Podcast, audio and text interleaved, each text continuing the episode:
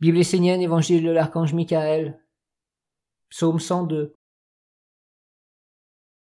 La pensée claire est la garante d'une vie heureuse. La clarté dans la pensée est le fondement d'une intelligence et d'un raisonnement sain. Les hommes qui utilisent leur faculté de penser pour trouver des solutions à leurs problèmes ou obtenir la connaissance de ce qu'ils ne comprennent pas, échouent bien souvent parce qu'ils n'ont pas compris la nécessité d'une pensée claire. Avant toute chose, la pensée doit être clarifiée. L'homme veut utiliser sa faculté de penser, mais celle-ci est déjà chargée, polluée par toutes sortes d'influences accumulées en elle, emplies d'incohérences, de jugements instinctifs et intéressés. Aujourd'hui, les hommes parlent de pensée positive, sans même savoir ce qu'est la pensée et sans avoir rendu cette faculté saine et pure. Que peut-il sortir de positif d'une faculté déformée et malade?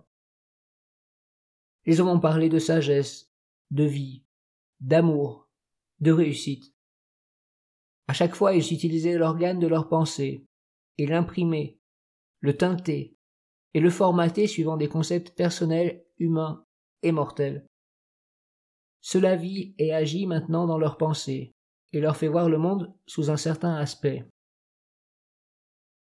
L'homme veut méditer sur de hautes idées, sur une sagesse divine, éternelle, immortelle, qui n'entre pas du tout dans le contexte de la vie des mortels.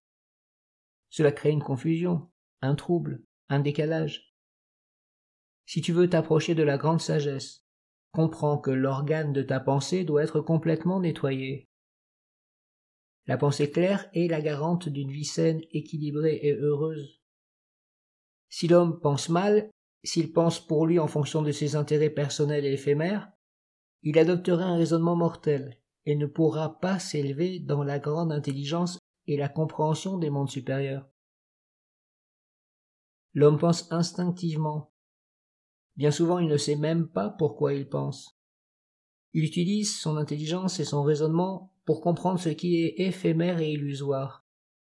Il cherche à se faire un nom, à avoir une place, à exister dans tous ces mondes mortels. Utilise ta pensée pour la glorification, la grandeur du monde divin en toi et en tous les êtres. Essaie de penser d'une autre façon, en dehors du monde de l'homme et du visible. Si ta pensée est formatée par la mortalité de l'homme, par ses biens et ses besoins matériels, Jamais tu ne pourras associer les grandes idées et compréhensions divines avec des compréhensions du monde des mortels. Cultive en elle quelque chose qui soit en dehors et au-delà de la conception des hommes, et elle te conduira sur des chemins de libération et de grandeur. Les pensées, tout comme les compréhensions, sont vivantes. Ce sont des êtres vivants dans d'autres mondes. Ces êtres ne veulent pas s'approcher d'influences qui ne leur correspondent pas. Mélanger les mondes sans aucun discernement engendre une confusion. Ce sont le faux maître ou l'usurpateur qui, dans leurs mensonges, t'enseignent à faire cela. Si tu veux cheminer vers la lumière authentique, il est nécessaire que ta faculté de penser soit purifiée de tous les déchets, concepts et influences que tu as pu mettre ou que d'autres ont placés en toi depuis que tu es né. Ta faculté de penser doit être neutre dans tes interprétations, tes jugements et tes compréhensions. L'homme a beaucoup de travail à accomplir pour nettoyer et libérer sa pensée. Il lui faudra bien toute une vie pour cela. La pensée est un organe fondamental dans la vie de l'homme. Elle dirige un grand nombre d'activités dans le corps et dans la vie, et elle est le moteur de bien des mondes en l'homme et autour de lui.